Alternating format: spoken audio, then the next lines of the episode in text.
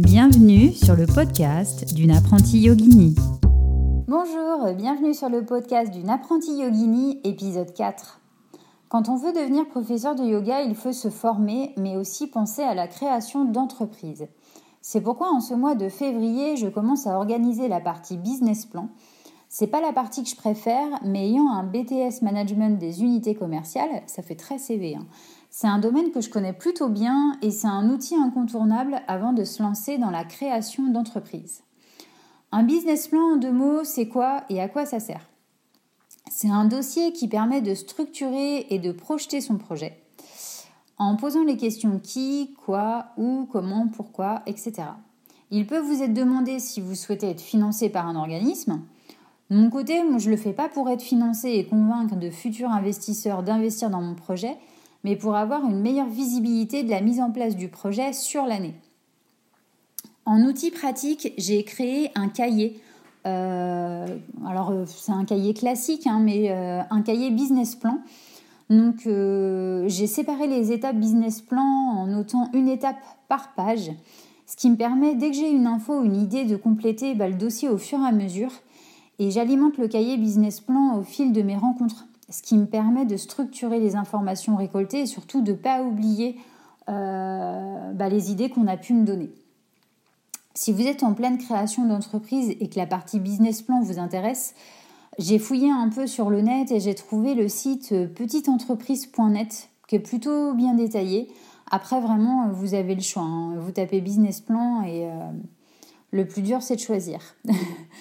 Euh, si de mon côté, je fais un point en février, sur la partie business plan, je sais quel type de yoga je veux transmettre, les lieux où je pourrais postuler les personnes à contacter pour créer des cours. En prévision financière, pour le moment, j'ai rien budgétisé, donc euh, ce sera dans les mois euh, prochains. dans la partie communication, bah, je dispose déjà de mon compte Instagram qui s'appelle YogiBTL, si vous voulez aller y faire un tour. Et euh, toujours dans la partie communication, dès la première semaine de février, j'ai contacté euh, donc notre ami designer graphique. Et donc la création du logo et le support de communication est en cours. Donc il est en train de travailler dessus. Et euh, je sais qu'il faut que je, me, que je me penche sur la structure juridique. Et donc la deuxième semaine de février, mon conjoint s'est renseigné sur l'auto-entrepreneuriat ce qui m'arrangeait parce que c'est pas la partie la plus passionnante pour moi. On a donc appris qu'être auto-entrepreneur en janvier 2020, bah, c'était quand même moins intéressant en termes d'exonération de charges qu'en 2019. Mais malgré tout, ça reste quand même un statut euh, intéressant pour commencer. Donc, tout porte à croire euh, qu'en premier lieu, je vais créer un statut d'auto-entrepreneuse. C'est pas facile à dire, hein. mais, euh, mais vraiment, il n'y a rien fixé pour le moment. Donc euh, à Angers, je sais qu'il y a des acteurs qui peuvent m'accompagner pour le projet. Alors je ne sais pas s'ils ont les mêmes noms chez vous, mais euh, alors la CCI, la Chambre de commerce et d'industrie, je suis quasiment sûre que vous en avez aussi. Euh, par contre, on a aussi la BGE, qui est la boutique de gestion d'entreprise. On a la Maison de la création. Enfin voilà, on a pas mal de, de grosses structures. Et vraiment, c'est hyper important de faire appel à eux parce que moi, c'est pas que j'ai besoin de m'en passer, mais j'ai fait une formation commerciale. Donc, euh, donc voilà, j'ai déjà créé des dossiers pour des entreprises, euh, pour les créations d'entreprises. Donc, je sais à peu près où je vais. Mais vraiment, quand on n'a aucune notion commerciale, euh, c'est hyper important de passer par ces structures-là parce que bah, ça permet vraiment de pas vous planter. Et en tout cas, avant que tout soit mis en place, bah, de corriger des choses qui pourraient freiner votre projet ou vous dire bah non là euh, j'aurais pas le budget ou donc euh, et puis aussi de soutien. Souvent quand vous avez des doutes ou que bah voilà ça demande beaucoup d'énergie de créer une entreprise, parfois on peut avoir, un peu le moral à zéro. Et euh, donc c'est des, des, structures qui vous accompagnent avant, mais parfois aussi une fois que le, le projet est créé. Donc, euh, donc voilà, mais de mon côté, avant de prendre contact avec ces grosses structures, j'avais envie d'échanger avec des personnes qui ont fait ce chemin avant moi et bénéficient de leur expérience. C'est pourquoi j'ai contacté une amie qui a récemment changé de carrière professionnelle et est devenue auto-entrepreneuse. Donc j'avais envie d'échanger avec elle sur son parcours. Et puis je me suis inscrite à un événement appelé 9 mars 9 femmes autour de l'entrepreneuriat féminin et j'espère y récolter quelques informations. Donc voilà pour la partie business plan. Donc j'avance tout doucement, un pas à pas, dans ma, méthode tortue. Ensuite, euh, qu'est-ce qui s'est passé en février pour la partie formation? Euh, Alors la première semaine pour la pratique, bah, comme à peu près chaque semaine, j'ai euh, ma routine yoga. Donc je vais une à deux fois par semaine au studio 100% yoga pour pratiquer le, les cours de hatha. Je pratique à la maison la méditation et le yoga. J'utilise aussi les cours en ligne parce que des fois ça m'aide bien. Ça m'évite de me déplacer. Et je vais aussi de temps en temps à un cours de yoga de l'énergie qui se trouve à côté de chez moi. Donc euh, ça c'est ma routine et puisque j'ai fait la première semaine et puisque je ferai les voilà ce que je fais régulièrement. La deuxième semaine euh, j'avais le week-end à l'école de yoga. Donc euh, bah, peut-être que vous, enfin, vous le savez peut-être déjà, hein, pour ceux qui ne le savent pas, je, suis inscrite à une école euh, de yoga pour 4 ans et donc j'ai un week-end de yoga à faire par mois. Donc en février, il y avait le week-end yoga dès la deuxième semaine. Donc comment ça se passe? Ça commence le vendredi soir après manger. On pratique 2 heures. Le samedi matin, on commence à 7h30 et on finit le soir à 22h. Donc la pratique se finit avant le dîner, mais après dîner, souvent on a un doc où on échange sur... Euh, voilà, c'est un moment d'échange. Et le dimanche, on commence à 7h30 par une méditation de 45 minutes. Les cours, ils commencent à 9h30 et puis on termine le week-end à 17h. Le planning, il change chaque week-end. Euh, comme on a plusieurs euh, enfin, professeurs différents, plusieurs activités, etc. Donc ça change tout le temps. Et donc, si ça vous intéresse, hein, vous pouvez aller sur le site de l'EFIO.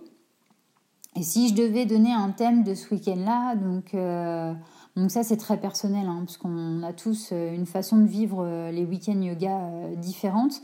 Mais je dirais que c'était porté sur la salutation au soleil et tout le travail autour de la colonne vertébrale et des omoplates. Mais bon, c'est vraiment qu'un tout petit résumé de tout ce qu'on a fait. On est quand même ce week-end-là à 80 sur site, 80 personnes. Euh, sur le site parce qu'il y a quatre années. Donc euh, il y a quatre promos et on a à peu près 20 euh, par promo. Donc voilà pour le week-end yoga. Le... Ce que j'aime bien, c'est ça, c'est que ce que j'aime bien dans ce week-end yoga, c'est que ça me permet, alors souvent je retiens une posture ou une respiration ou voilà, quelque chose qui m'a marqué pendant ce week-end-là et j'essaye de... J'essaye de m'entraîner tout au long du mois, de garder bah, cette sensation ou ce travail euh, dans et de le ramener dans le quotidien. Donc, par exemple, on avait fait un travail euh, d'intériorisation en Savasana. Euh, donc, tout un travail sur le côté postérieur en contact avec la terre, le côté antérieur en contact avec l'air, et on, sentait la respiration en boucle à l'intérieur euh, du corps, donc en introspection, donc, et on passait du mode postérieur, antérieur, postérieur, antérieur. Donc ça, voilà, pour ceux qui pratiquent pas le yoga, hein, ça peut être un peu nébuleux, mais euh, je me dis que ça peut être intéressant pour ceux qui pratiquent. Et euh, donc on a fait ça dans une salle à l'école et je, bah, l'ai testé dans mon jardin. Donc euh, évidemment, j'étais équipée de doudoune et de bonnet, mais je me suis allongée dans mon jardin en savasana et euh, j'ai essayé de reprendre cette technique et au contact de la terre, donc sentir le corps au contact de la terre, le côté postérieur, le côté antérieur en contact avec l'air. Et en plus, ce qui était génial dans mon jardin, c'est que c'est vrai qu'on a tendance à fermer les yeux pour intérioriser, mais là, je pouvais garder les yeux ouverts parce qu'il y avait le ciel au-dessus. Donc il y avait un côté un peu méditatif dans la pratique. Et, euh, donc, euh, bah, par exemple, l'autre soir, j'avais un début de crise d'angoisse. Et bah, de refaire ce travail-là, ça m'a ramené à l'ancrage à la terre. Et donc, euh, voilà, ça me permet vraiment de mettre en pratique et de que mon corps et mon esprit, mon esprit s'infusent de ce que j'ai appris et pas juste en magazine comme ça l'information dans un coin de ma tête sans que ce soit pratiqué à l'extérieur. Je sais pas si c'est très clair, bon. en tout cas, voilà, j'aime ces week-ends pour ça, pour euh, pouvoir avoir le temps de, pratiquer euh, en dehors de l'école à la maison. Donc voilà pour le week-end euh, yoga. Pour la partie méditation, donc je vais deux samedis par mois à Shenten Darjeeling. Donc c'est un endroit où les moines tibétains euh, donnent des initiations à la méditation. Donc ce samedi-là, la méditation était donnée par euh, Geshe Lungrig et donc il nous expliquait l'importance de pratiquer régulièrement la méditation. Alors ce que j'en ai retenu, parce que j'ai des petits systèmes mémotechniques, euh, c'est que finalement la méditation, et ça me faisait un peu rire, c'est un peu la Marie Kondo de l'esprit. on lâche ce qui nous encombre pour conserver un esprit clair. Bien sûr, ça ne veut pas dire qu'on ne pense plus, mais, euh, mais simplement que nous ne sommes plus dirigés par nos pensées. Donc j'aimais bien retenir cette euh, la méditation, c'est un peu la méthode Marie Kondo. Et il évoquait aussi l'importance de pratiquer tous les matins les neuf respirations purificatrices issues du yoga tibétain, parce que c'est un peu la douche de l'esprit. Et donc pour les pratiquants de yoga, ça ressemble un peu à la respiration alternée. Donc si cette technique vous intéresse, vous pouvez euh, sur, Internet euh, taper les neuf, enfin mettre dans le moteur de recherche les neuf respirations purificatrices. Et euh, je l'ai fait plusieurs fois, hein, donc vous tombez tout de suite sur les vidéos. Donc voilà, en plus ces, respirations, ça permet d'équilibrer le yin et le yang. Enfin voilà, le pranayama, on le sait, hein, c'est très bénéfique. Donc c'est quelque chose qui est hyper rapide à faire, enfin qui prend pas beaucoup de temps et, euh, voilà que j'aime bien faire régulièrement. Donc ça fait un, effet un peu douche intérieure, si ça peut vous aider. Euh.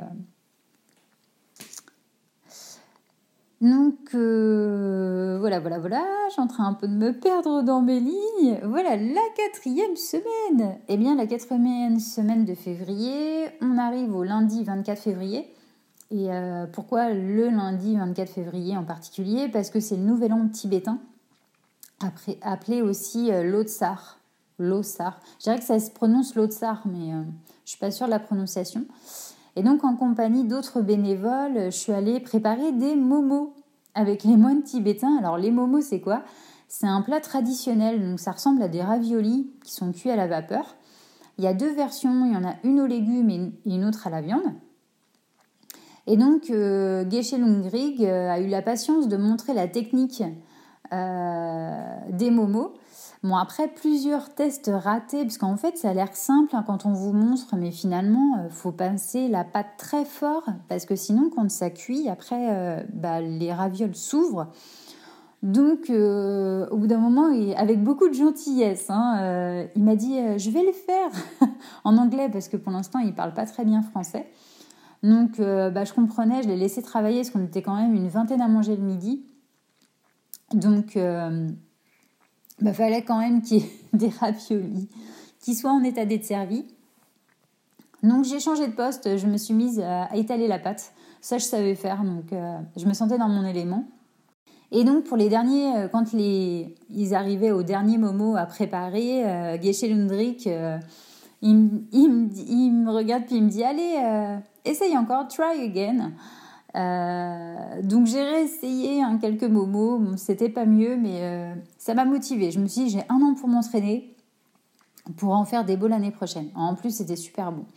Donc cette expérience, c'était chouette parce que ça permet aussi de, bah, de, partager autrement avec les moines, parce qu'on les voit essentiellement aux initiations, même si euh, quand on a des questions pendant ces initiations, on peut demander à parler avec eux et euh, de notre expérience, d'échanger. Euh, ils sont vraiment euh, à notre écoute pour, pour bah, nous aider à avancer dans la pratique.